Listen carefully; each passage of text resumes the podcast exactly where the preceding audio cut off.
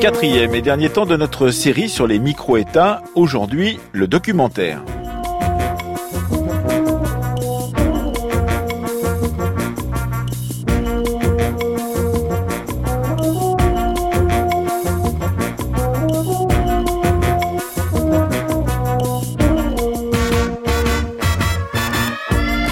Après les micro-États paradis fiscaux, c'était lundi, le Vatican, mardi, l'État libre de Fiume, c'était hier. Partons ce matin, dans la fabrique de l'histoire, à Briançon, capitale des escartons, avec un documentaire signé Aude Émilie Judaïque et Thomas Duterre. Pendant quatre siècles et demi, en effet, entre 1343 et la Révolution française, Briançon a été à la tête d'une capitale économique, une capitale politique d'un territoire qui se trouvait à cheval sur l'actuelle frontière entre la France et l'Italie, un territoire qu'on appelait les escartons et qui était marqué par un mode de vie de haute montagne fondé sur l'entraide, la solidarité, une sorte de démocratie et d'autogestion dont on rêve encore aujourd'hui et c'est ce que raconte le documentaire donc jusqu'à 10 heures dans la fabrique de l'histoire donc sur Briançon capitale des escartons avec euh, les témoignages de Colette Colomban et les analyses d'Anne-Marie Granet Abissé, Gérard Fromm et Elsa Giraud.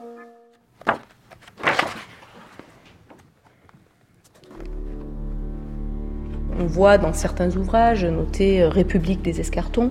C'est un terme en fait qui va être très peu employé au cours de l'histoire, mais le terme est à prendre vraiment dans son sens étymologique. La res publica, la chose publique. Les escartons devaient gérer les affaires des communautés. Et ce n'est pas du tout à prendre au sens euh, actuel. Le terme de République des escartons va être largement euh, employé en fait euh, au XIXe siècle par les historiens qui vont chercher un petit peu à magnifier cette période de l'histoire. Hein, Ils vont donc employer un petit peu à tort et à travers ce terme de République des escartons. Un petit peu comme un, Éden perdu, hein, en quelque sorte.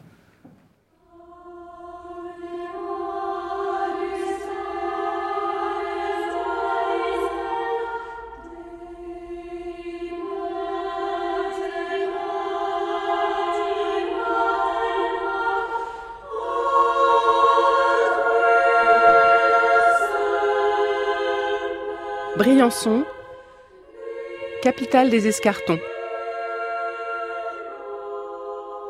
Un documentaire d'Odémilie Judaïque et Thomas Duterre.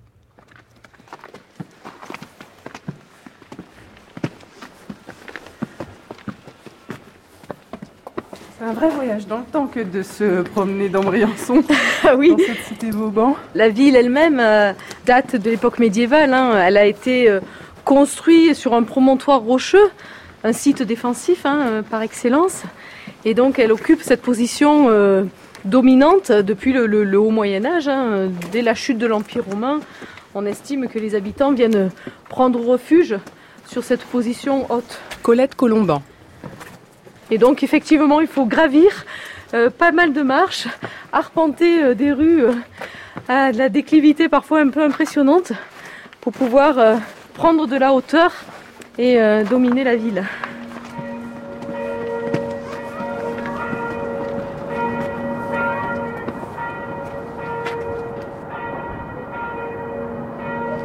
on domine vraiment toute, cette conque briançonnaise hein, euh, et on comprend bien euh, le site de Briançon, hein, qui est un site très stratégique d'un point de vue économique, puisque Briançon est établi à la confluence, au carrefour de plusieurs vallées la vallée de la Durance qui descend vers le sud de la Provence, la vallée de la Guisane qui permet de rejoindre Grenoble par le col du Lotaré, la haute vallée de la Durance qui communique avec l'Italie par le col du Mont-Genèvre, et puis euh, des vallées un petit peu plus secondaires, la vallée de la Cerverette et la vallée des Ailles qui permettent de rejoindre le Quéra. Donc une situation de carrefour, euh, bien sûr, euh, très intéressante pour le commerce et pour les échanges.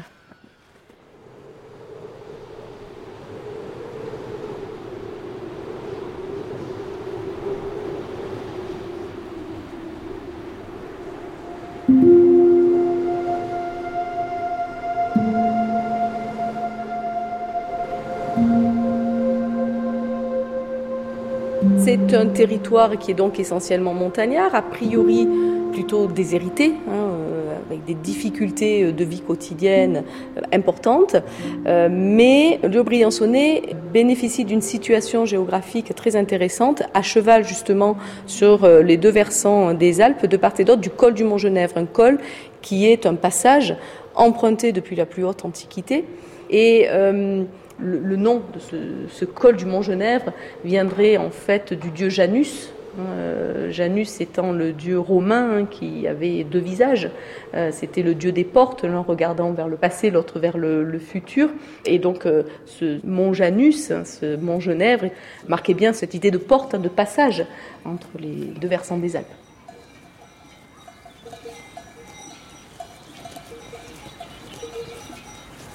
Le Briançonnais bénéficie donc de ce trafic de voyageurs, de pèlerins, de commerçants incessants hein, de part et d'autre de ces montagnes, et donc euh, bénéficie donc euh, de cette richesse que procure le transport.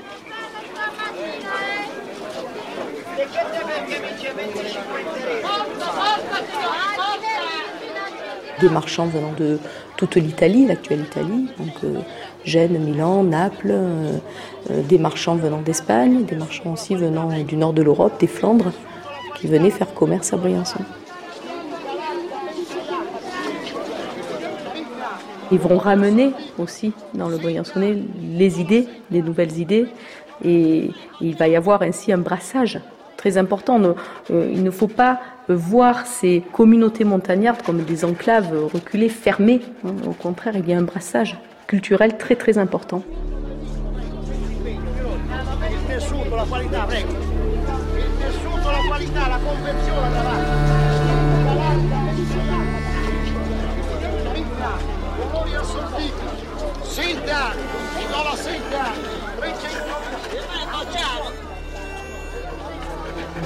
Les cahiers d'écoliers qu'on a retrouvés, euh, l'un au musée dauphinois, l'autre aux archives départementales des Hautes-Alpes, sont des cahiers de région dont les modèles étaient issus des villes italiennes comme Florence. Anne-Marie Granet-Abisset. Donc c'est des modèles euh, d'apprentissage qui sont importés d'Italie beaucoup plus que des modèles qui seraient venus de modèles de France.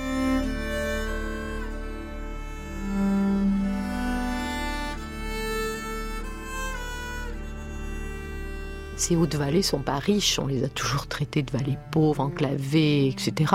Arriérées, je vais pas vous parler du crétin des Alpes, parce qu'on considère qu'on est là face à des paysans montagnards, donc qui ne peuvent être carriérés. Mais les hautes vallées sont toujours plus alphabétisées que les fonds de vallée. Ils ont une possession de la maîtrise de l'écrit, à mon avis, parce que quand on part faire du commerce, faut maîtriser l'écrit et l'arithmétique et le calcul, tenir des livres de compte. Dans les familles, il y a tout un système d'instituteurs, ce qu'on appelait des instituteurs, qui étaient en fait des régents d'école, qui apprenaient les bases de l'arithmétique et de l'écriture.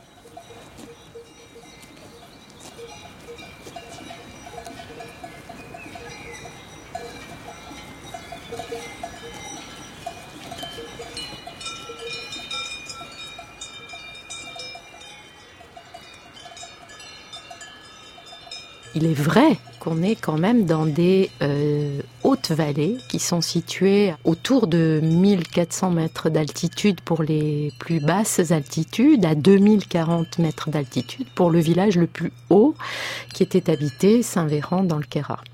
Donc ce sont des vallées où les pentes sont marquées, où les villages sont installés dans des endroits où, quand même c'est difficile de cultiver, au sens où on le fait en plaine, mais où ce qui est la richesse, c'est l'élevage. Et cet élevage qui nécessite euh, beaucoup d'espace, c'est basé sur l'organisation des communaux. Et ces communaux, qui sont à la fois l'alpage et la forêt, sont véritablement peut-être aussi à l'origine de ce fonctionnement en communauté. Parce que dans les communaux, c'est un fonctionnement à la fois d'une économie, des ressources, véritablement dans une organisation pour pouvoir exploiter au mieux ces espaces qui ne sont pas en propriété privée, mais en propriété collective, qui euh, a amené ces communautés de chefs de famille à s'organiser à la fois pour l'exploitation et ensuite pour la gestion, la répartition des impôts, la répartition des corvées, c'est-à-dire l'entretien du territoire, les torrents, les pierrages et les routes, les chemins, tout ce qui fait euh, fonctionner en quelque sorte euh, l'ensemble de ces familles.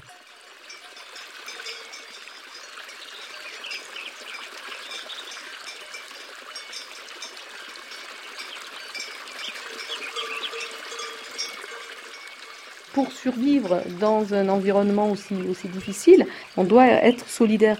C'est un petit peu ce qu'on retrouve dans les cantons helvétiques, en fait.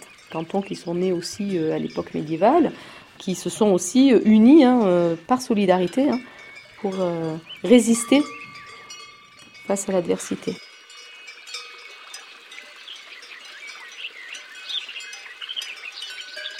Ces communautés, pour gérer euh, leurs affaires, pour faire face aux contraintes très dures de la montagne, vont naturellement se regrouper en vallées. Et ces vallées vont petit à petit euh, former des escartons. Euh, le terme d'escartonner signifiant répartir. Et donc un escarton, un escar, était en fait un territoire dans lequel on répartissait l'impôt, la rente qui était ensuite versée au seigneur. Et donc, euh, ces communautés vont s'organiser en vallées qui vont former donc euh, des escartons, cinq escartons. Il y avait l'escarton de Briançon qui était le plus grand en termes de superficie, hein, euh, de territoire. Donc l'escarton de Briançon qui comprenait les vallées rayonnant autour de Briançon, à savoir la vallée de la Guisane, la vallée de la Clarée, la vallée de Servières, la vallée de la Durance, et puis un petit peu plus à l'écart la vallée de Valouise.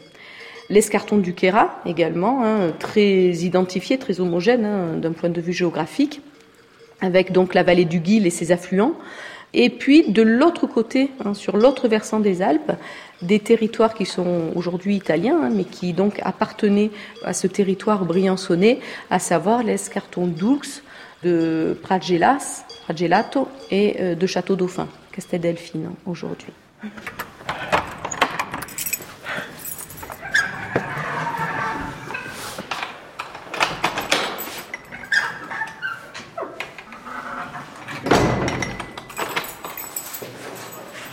Par les coulisses, puisque là nous sommes dans l'ancien tribunal, l'ancien auditoire du roi.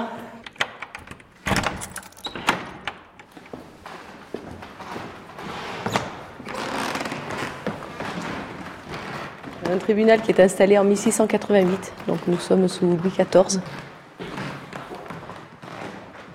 Et c'est une salle qui est très intéressante parce qu'elle a conservé euh, vraiment son organisation d'origine. Et puis on a retrouvé euh, également sous plusieurs couches de peinture à l'occasion de, restauration eh bien, euh, les peintures qui datent d'avant la Révolution française. Où l'on devine encore assez bien ce qui était représenté, puisqu'il s'agit des armoiries du Dauphiné, avec deux dauphins et des fleurs de lys. armoiries dites en écartelé, puisqu'on on a séparé en quatre parties ces armoiries pour mêler les armoiries du Dauphiné et les armoiries du roi de France au moment de la cession du Dauphiné à la France en 1349.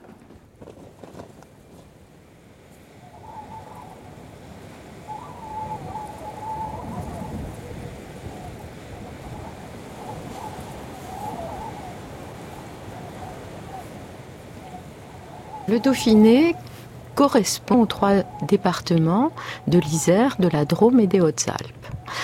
Et les escartons sont au nord du département des Hautes-Alpes, presque à la frontière entre l'Isère et les Hautes-Alpes. C'est une périphérie du Dauphiné, mais une périphérie par rapport à une vision qui serait une vision vue de France. Et de fait, par rapport à la frontière du royaume de France qui se construit, on est en périphérie. Donc les escartons se trouvent, disons, aux confins du Dauphiné, lui-même aux confins du royaume de France. Voilà, en quelque sorte, oui. Donc ça construit déjà un rapport assez particulier à l'État central. Ah, tout à fait. Parce que, au moment où les escartons vont se constituer, ces communautés ont refusé, en quelque sorte, de dépendre d'un seigneurs. Et donc, ils s'organisent au sein des communautés pour avoir une forme, ce qu'on a appelé euh, de République des Escartons, c'est-à-dire une assemblée des chefs de famille. Et donc, c'est ça qui caractérise sans doute à la fois l'originalité de leur fonctionnement jusqu'à la Révolution française et aussi cette tradition d'autonomie, en tout cas de volonté de gérer leur territoire.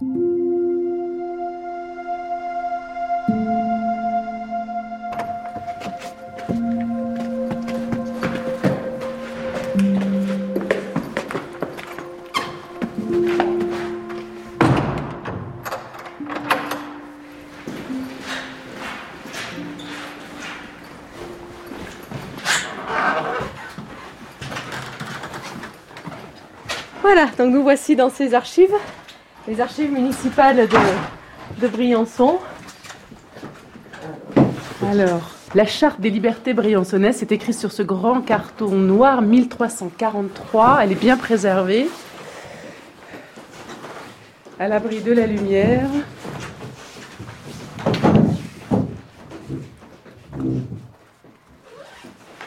impressionnant ces seaux. Et en fait, ce qu'on voit là, c'est effectivement la boîte qui renfermait les seaux de cire. Hein. Les seaux de cire eux-mêmes ont disparu, ont été perdus, mais on a conservé la, boîte euh, qui les protégeait en fait, hein. donc euh, euh, de bois recouvert de cuir, sur lesquels on peut voir la représentation du château de Beauvoir en Royan, où a été signée la charte, le château d'Elfinal, et puis bien sûr le symbole du Seigneur, hein, le dauphin, le dauphin héraldique sur l'autre sceau.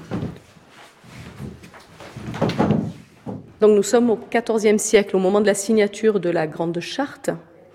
Certaines communautés ont obtenu déjà le statut euh, de franc bourgeois dans les décennies qui précèdent, hein, donc en 1330 à peu près.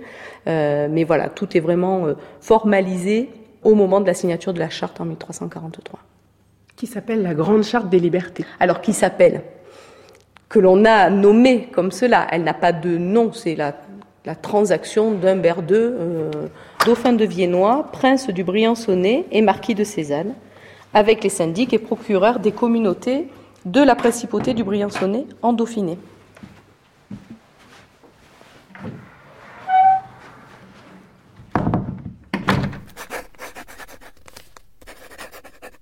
In nomine Domini nostri. Amen. Noverint universi et singuli moderni pariter et futuri quodanio. Eius dem domini millesimo, tricentesimo, quadrasesimo, tertio, indictione endocima die, vicesima nona mei pontificatus, sanctissimi patris et domini. Clementis papae sexti anno secundo cum per illustrem dominum nostrum dominum umbertum delphinium. Au nom de notre Seigneur Jésus-Christ. Amen.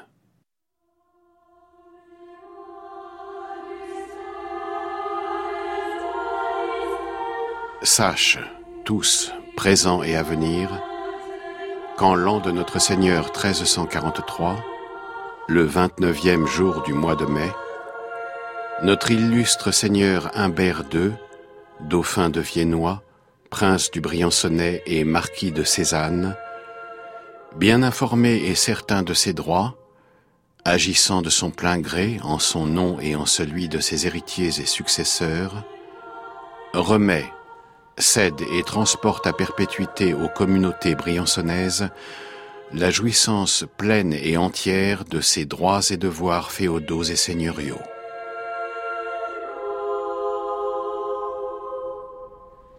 Humbert II est en fait le dernier dauphin qui n'a pas d'héritier mâle, hein, qui peut prendre sa succession, qui euh, s'est également euh, beaucoup endetté au cours de sa vie, et justement, vers la fin de sa vie, hein, sachant que bon, sa fin approche, qu'il est temps quand même de préparer sa vie dans l'au-delà, euh, va euh, donc euh, souhaiter éponger ses dettes.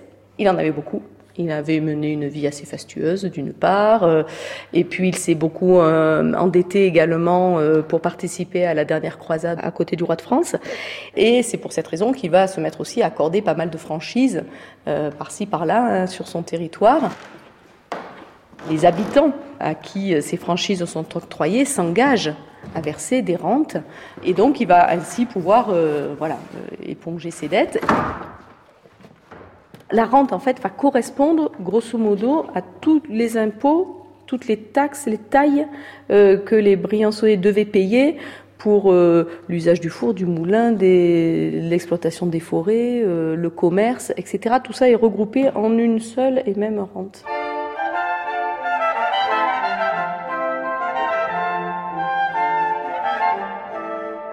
Le dit Seigneur Dauphin convient, concède et ordonne que tous les habitants des communautés de Briançon, Queyras, Montgenèvre, Cézanne, Oux, Exil, Bardonnèche et Valcluson seront désormais tenus et considérés comme des hommes libres, francs et bourgeois. En reconnaissance de toutes ces largesses, grâces, faveurs, libertés, franchises, comme de tous les avantages, privilèges et bienfaits, les dites communautés, sans exception, s'engagent à payer, le jour de la fête de la purification de la bienheureuse Marie, la somme de douze mille florins d'or.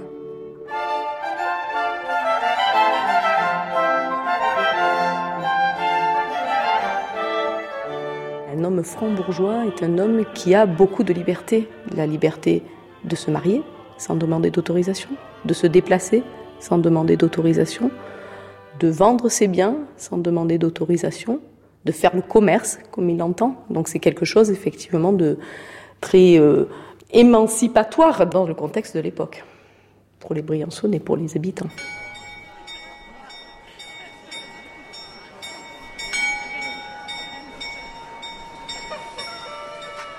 Les habitants des communautés du Briançonnais ont dès aujourd'hui le droit de se réunir où et quand ils le désirent et sans autorisation.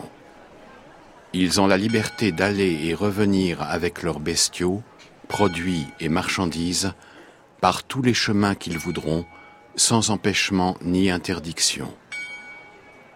Ils ont le droit de prendre l'eau aux torrents et rivières pour arroser leurs terres, sans avoir à payer le droit d'usage ni au dauphin Humbert, ni à ses héritiers et successeurs.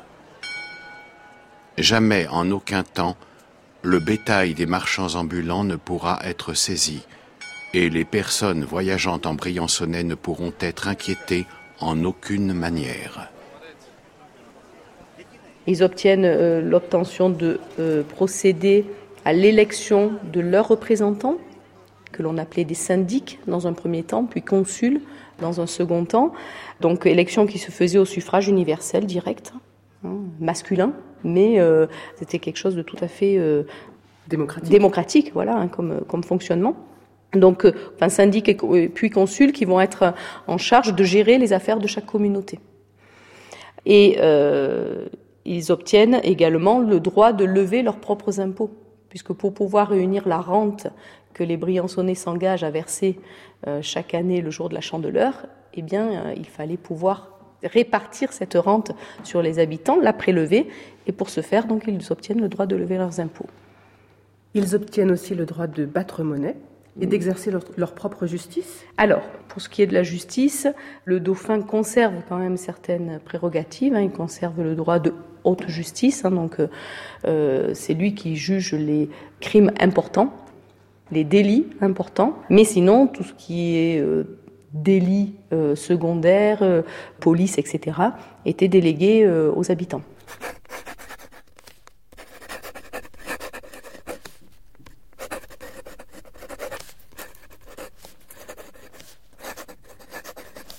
La signature de cette charte euh, marque bien une autonomie, non une indépendance hein, euh, par rapport au dauphin. Euh, on reconnaît toujours l'autorité delphinale, même si on obtient un fonctionnement, une gestion des communautés assez indépendante. Et cette autorité ne sera jamais remise en cause, y compris lorsque le Dauphiné tombe dans l'escarcelle euh, française. Hein. Les, les Briançonnais prêteront toujours allégeance au roi, qui lui s'engagera également à reconnaître les droits obtenus par les Briançonnais.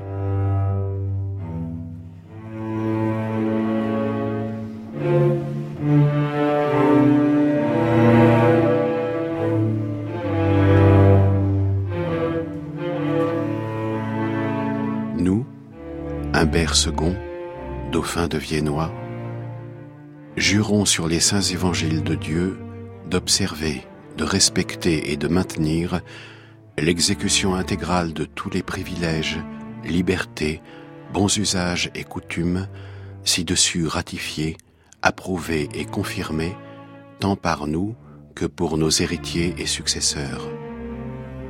Prescrivons fermement à tous nos officiers de faire exécuter fidèlement toutes les promesses du présent acte et d'empêcher toute atteinte, sous quelque prétexte que ce soit, aux droits, faveurs et privilèges par nous accordés à perpétuité aux susdites communautés.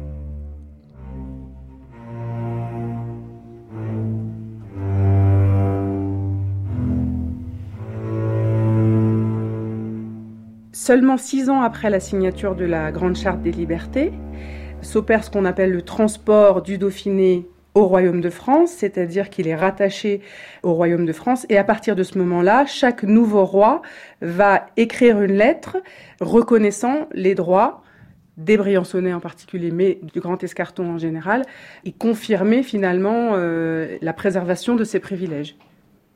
Louis, par la grâce de Dieu, roi de France et de Navarre, dauphin de Viennois, comte de Valentinois et d'Iwa, à tous présents et à venir, salut. Donc euh, la formule de, présentation, hein, euh, de, voilà, de, salut. Et ensuite, donc, euh, le roi va reconnaître, hein, rappeler les chartes et les libertés acquises en 1343. Hein, on voit la date clairement indiquée ici, 1343. Et donc, reconnaître ces libertés. ce document est authentifié, là encore, par un sceau un sceau pendant également, hein, appendu euh, à la lettre au parchemin par des las de soie vert.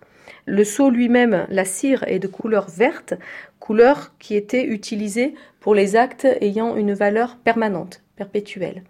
Et donc euh, cette lettre était valable jusqu'à la fin du règne de Louis XIV. On a en tout une dizaine de lettres euh, des rois de France qui sont conservées ici aux archives de Briançon. Exact. De Charles V jusqu'à Louis XVI jusqu'au dernier roi, avant la Révolution bien sûr.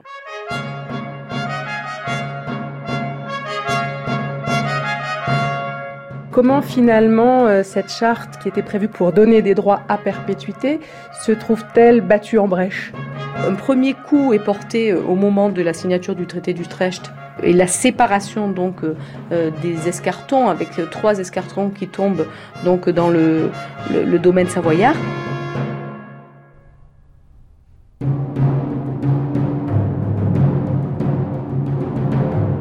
Traité d'Utrecht, 11 avril 1713.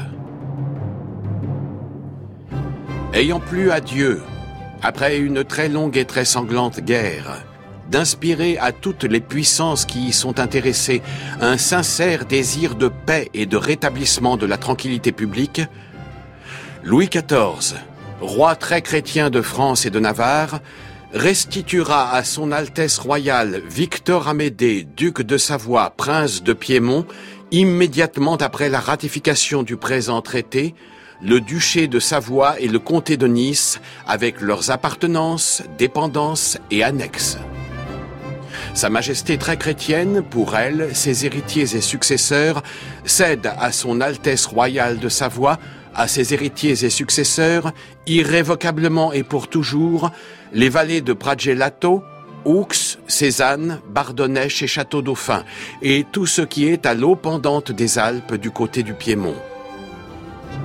Réciproquement, son Altesse royale cède à Sa Majesté très chrétienne et à ses héritiers et successeurs, irrévocablement et pour toujours, la vallée de Barcelonnette et ses dépendances, de manière que les sommités des Alpes et montagnes serviront à l'avenir de limite entre la France, le Piémont et le comté de Nice.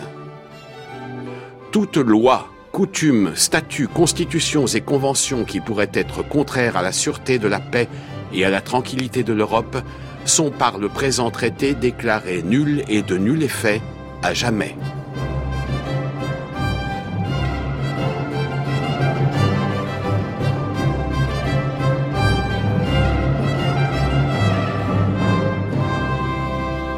1713 est une date euh, capitale. Pour le fonctionnement de l'escarton parce que c'est une décision qui est un traité qui est pris très loin à Utrecht et qui va décider de ce qui apparaît comme une zone encore une fois, de périphérie, une zone des marges. Anne-Marie Granet-Abisset. Et donc, dans les négociations, la France récupère ce qui lui paraît important, c'est la vallée de Barcelonnette, et laisse au duc de Savoie ce qu'on va appeler les vallées cédées, c'est-à-dire l'escarton de Valcluson Pragelato, l'escarton de Château-Dauphin et l'escarton d'Oulx. Donc, c'est les débuts de ce qui va être une euh, évolution qui démarre, on pourrait dire, au 18e, mais qui va s'accentuer au 19e siècle, où la frontière va se marquer. Et donc, ça va casser ce qui faisait la force d'un territoire qui fonctionnait de façon euh, presque autonome, en tout cas qui fonctionnait dans une organisation, ce qui ne veut pas dire qu'ils s'aimaient tous, hein, attention. Mais en tout cas, ils s'entendaient tous pour défendre leurs intérêts. C'est aussi le moment où les militaires arrivent très fortement, vont redessiner la frontière, et avec en la fois on partage, on dessine, on installe des fortifications, et un temps où la frontière va se marquer. Puisqu'on va, euh, pour la première fois, en Europe penser les frontières à partir de limites géographiques. Colette Colomban. Donc on va euh, placer la frontière sur la ligne de partage des eaux, ce qui correspond en fait à la volonté du précaré de Vauban, c'est-à-dire euh, délimiter le, territoire, les, frontières de, la France euh, de façon la plus régulière possible afin qu'elle soit plus facile à défendre et éviter ainsi des bouts de territoire qui s'enfoncent trop en territoire ennemi, beaucoup plus difficile à défendre. On va border du coup les frontières à des cours d'eau, à des lignes limites de partage des eaux. Euh, l'école, qui jusqu'alors était vraiment des passages, eh bien là deviennent des, portes, des fermetures, hein, des, frontières. Ce Mont Genèvre, hein, avec ce Janus Dieu des portes, ça se referme à ce moment-là. Il faut imaginer que ça a été vraiment vécu comme un traumatisme, hein, ce, traité d'Utrecht, avec euh, vraiment une coupure de liens familiaux, de liens amicaux, de liens euh, commerciaux dans la région. Après 1713, on a euh, un escarton qui est devenu atrophié, avec euh, progressivement un éloignement avec les vallées dites cédées. En revanche, les deux escartons de Briançon et du Queyras ont continué à faire front en quelque sorte pour défendre euh, ce qu'ils considéraient être leurs droits et réactiver à chaque fois la charte pour défendre à chaque fois que soit le pouvoir central voulait euh, grignoter euh, sur leurs euh, leurs droits en leur imposant à nouveau une uniformisation du fonctionnement, soit la ville de Gap voulait reprendre un peu le pouvoir sur ce territoire. Alors, tout ça fonctionne jusqu'à la Révolution. Et euh, la nuit du 4 août 1789, qui est une nuit qui pour l'ensemble du territoire est une avancée, dans le fond pour eux c'est une catastrophe parce que cela met fin aux privilèges qui étaient leurs privilèges d'autonomie, d'auto-organisation, etc. Et d'une certaine façon ils doivent rentrer dans le rang. Et pour eux, la révolution n'est pas une avancée.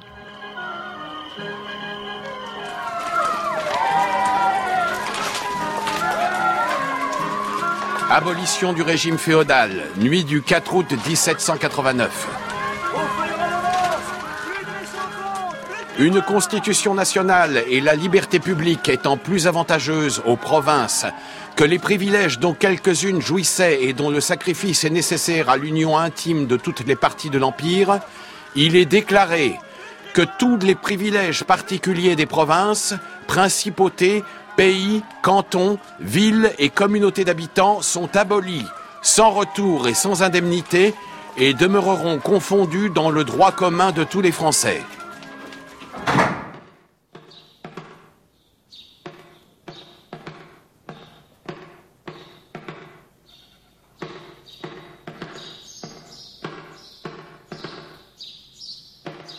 « 1789, c'est la fin des escartons théorique, mais dans le fond, le fonctionnement des communautés ont continué. Même, ça ne s'appelait plus des escartons, ça, dans le cadre des communes qui reprennent les anciennes communautés, hein, les, mêmes, eh bien, les consuls n'existent plus mais on les retrouve à la tête des municipalités. Et dans le fond, on voit que euh, le système des corvées, ce qui ne s'appelle plus ainsi, mais qui sont euh, des, le, le, partage collectif de l'entretien des torrents, des routes, enfin, tout ce qui était en place continue de fonctionner dans le nouveau cadre administratif qui a été imposé.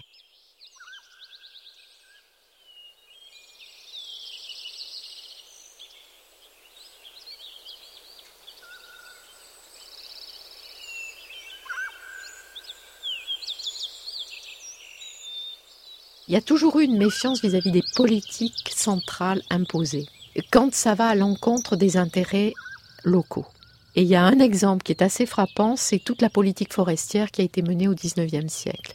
Cette politique forestière imposait de reforester pour des raisons qui étaient en fait de protéger l'aval, les villes, les plaines en pleine période d'industrialisation. Dans le Kéra en particulier, il y a eu un grand mouvement d'appliquer modérément la politique imposée, c'est-à-dire qu'ils ont fait à minima la politique de reforestation parce qu'ils voulaient garder la maîtrise de leurs communaux. Et ce qui est tout à fait intéressant, c'est que les nouveaux qui arrivent, qui prennent des responsabilités politiques, se réapproprient et redisent ce discours et en, en, quelque sorte s'insèrent dans cette vieille tradition qui était une tradition de gestion finalement euh, des communautés.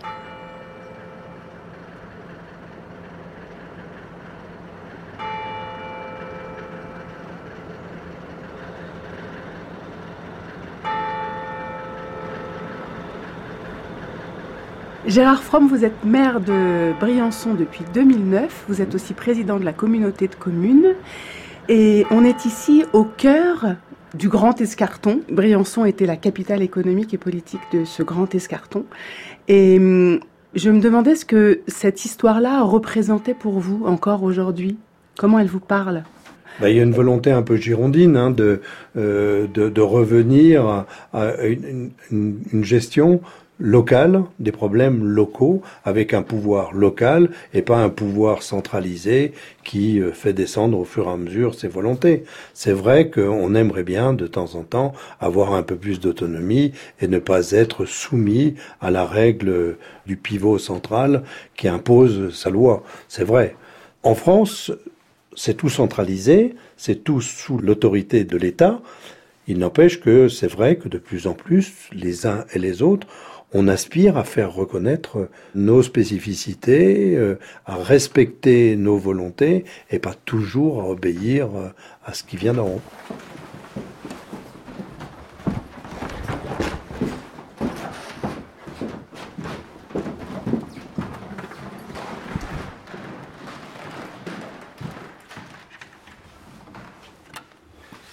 Je vous montre la charte en sortant Ah, volontiers. Allez, enfin, la, le, pas l'original, hein, oui, c'est facsimilé.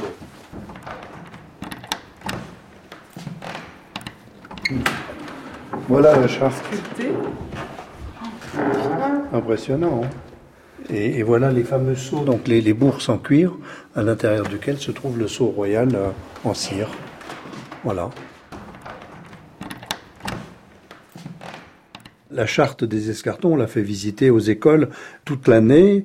Euh, quand je sors de mon bureau, je tombe sur euh, des jeunes qui sont assis autour de la charte et qui écoutent euh, avec beaucoup d'attention l'histoire qu'on leur raconte sur la charte des escartons. Ça fait rêver. C'est une histoire lointaine, mais qui nous enorgueillit en permanence.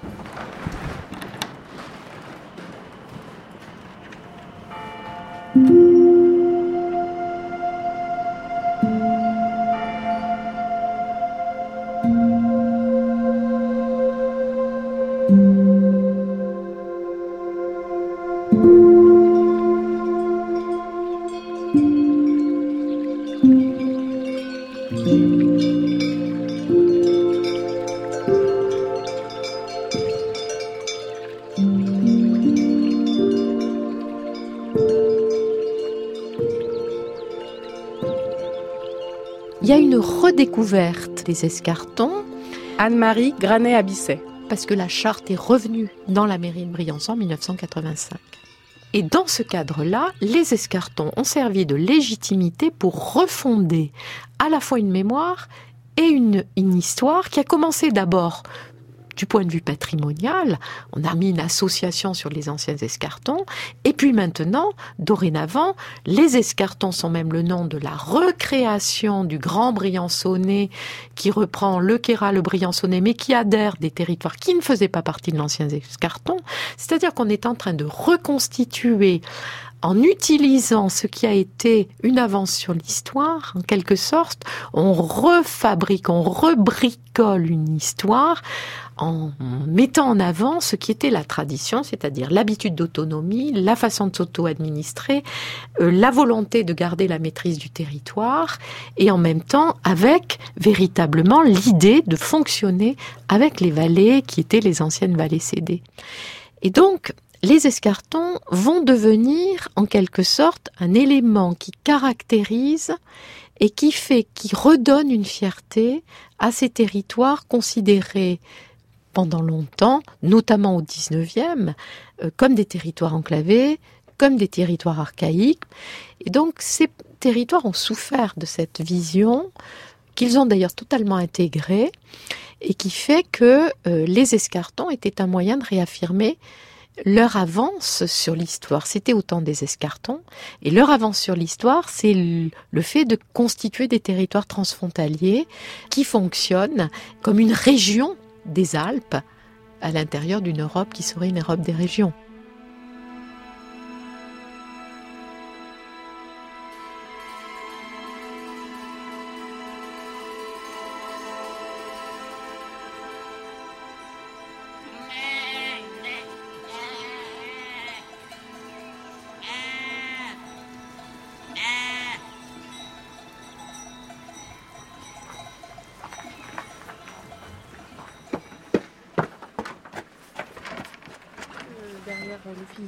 Euh, le petit chemin enneigé qui arrive, c'est la fin de la haute route des Escartons.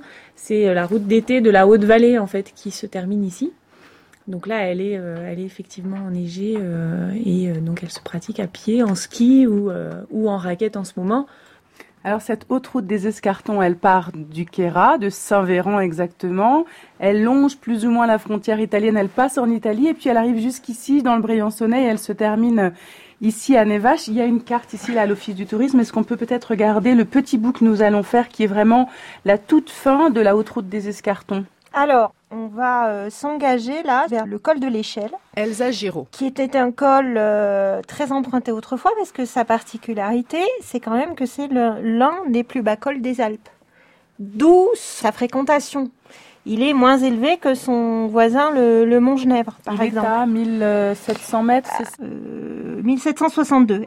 Donc cette portion-là permet d'aller de la vallée de la Doire, Bardonnèche euh, et au-delà euh, jusqu'à Suse, jusqu'ici la vallée de la Clarée, qui elle est un affluent de la vallée de la Durance. Et là, on est vraiment dans la zone intra-alpine, on est vraiment dans le cœur des Alpes et on est sur les deux versants des Alpes, le côté aujourd'hui italien et le côté aujourd'hui français. C'est la ligne de partage des eaux.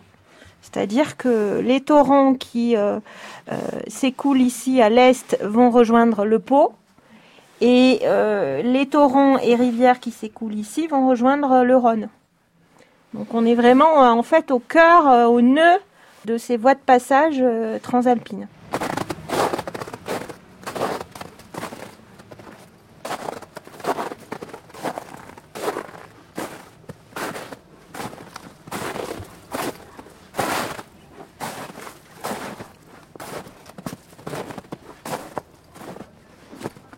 Aujourd'hui, l'Italie, c'est juste de l'autre côté, c'est-à-dire que dès que vous avez passé le col, vous êtes en Italie. Quand, en 1713, au traité d'Utrecht, les escartons étaient démembrés, les familles sont scindées en deux et doivent choisir euh, est-ce qu'on est, euh, savoyard, piémontais ou est-ce qu'on est briançonnais. Et il y a toujours eu cette nostalgie des escartons. Et donc, à chaque conflit ou à chaque traité de paix, on a essayé de faire entendre notre voix et de récupérer ces territoires d'outre-monde, ces vallées perdues. Et on n'y est arrivé que très très très partiellement euh, après la Seconde Guerre mondiale, en 1947. Montgenèvre a récupéré le sommet du Chaberton avec le fort italien du Chaberton. Et euh, Nevache a récupéré la vallée étroite.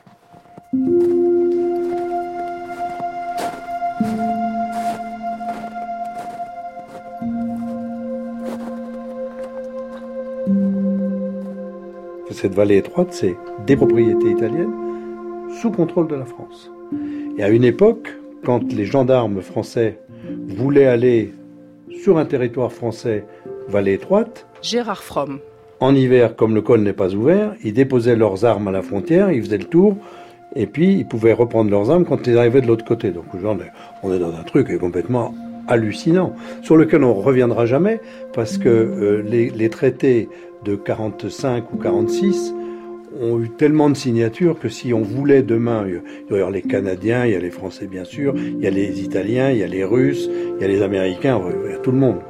Ça se noirait dans, dans le processus. Donc voilà des choses comme ça, c'est des petites choses, mais qui permettraient un mieux vivre demain et puis un vivre plus intelligent.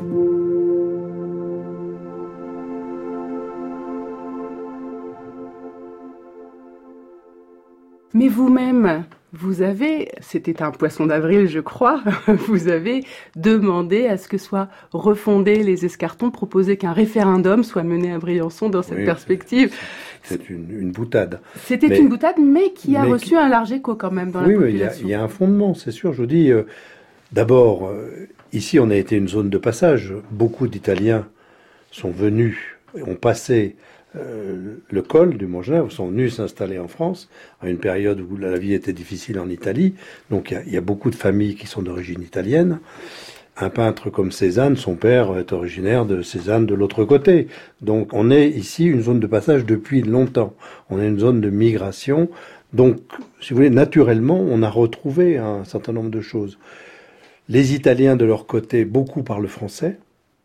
Et puis, il y a une culture qui est identique. Si vous allez regarder les églises, les clochers ont la même forme, les peintures murales dans les églises ont les mêmes origines. Donc, on, a vraiment une continuité. Donc, euh, si vous voulez, euh, ces éléments-là euh, font qu'aujourd'hui, on a d'ailleurs une proximité avec nos amis italiens. Euh, on se rend pas compte, mais on est un peu au bout du monde pour les Français. Sauf que le, bout du monde, il est beaucoup plus loin. C'est la porte à côté pour les Italiens. C'est la porte à côté. Et pour nous aussi, les Italiens, c'est la porte à côté. Les Briançonnais vont à Turin. Turin, c'est une heure et quart d'ici. Hein. Donc aujourd'hui, on a d'ailleurs une proximité avec nos amis italiens, sur Bardonecchia, Ulx et autres, dans le cadre des programmes européens, mais aussi aujourd'hui, par exemple, avec les problèmes des migrants, sont des problèmes qu'on partage avec les communes de l'autre côté. Donc on travaille en permanence avec les Italiens.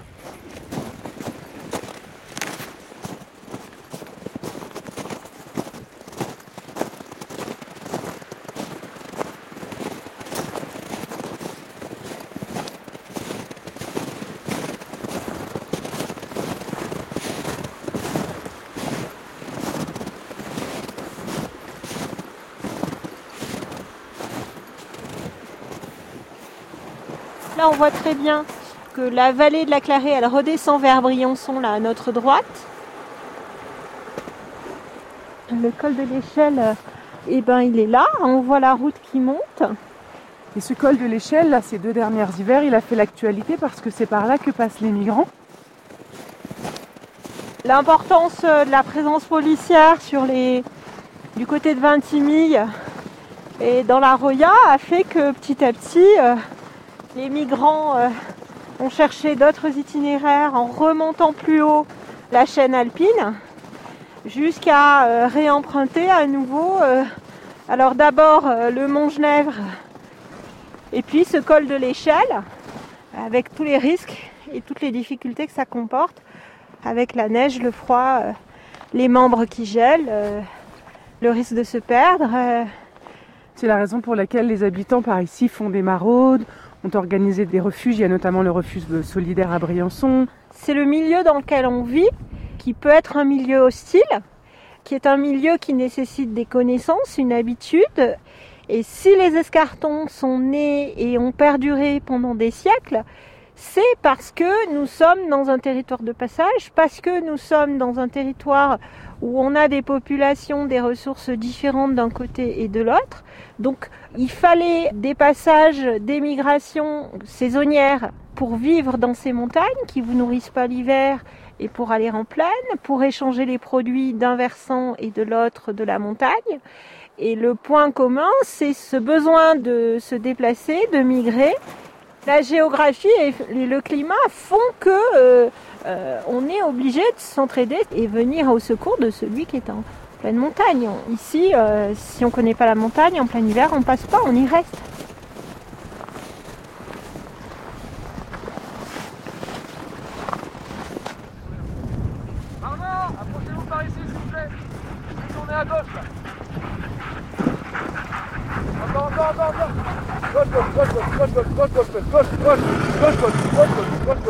Allez, gauche Allez, faites gauche. Oui, oui, très bien. Super. Bonjour, autant pour moi. Allez. Très bien, oui, marche à gauche. Marche à gauche. Marche à gauche.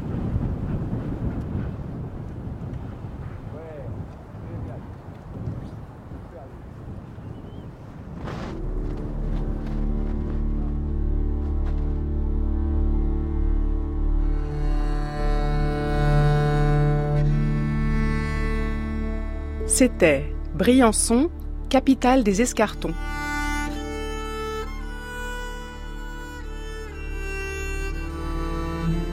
Un documentaire d'Aude Émilie Judaïque et Thomas Duterre.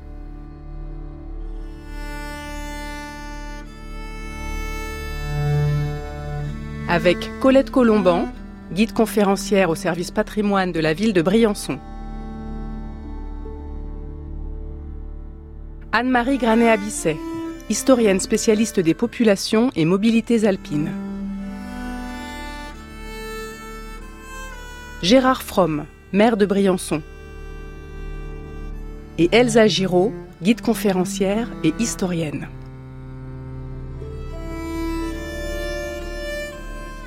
Merci à l'Université du temps libre du Grand Briançonnais et à Monica Berton, maire de Pradgelato et présidente de la Maison des Escartons.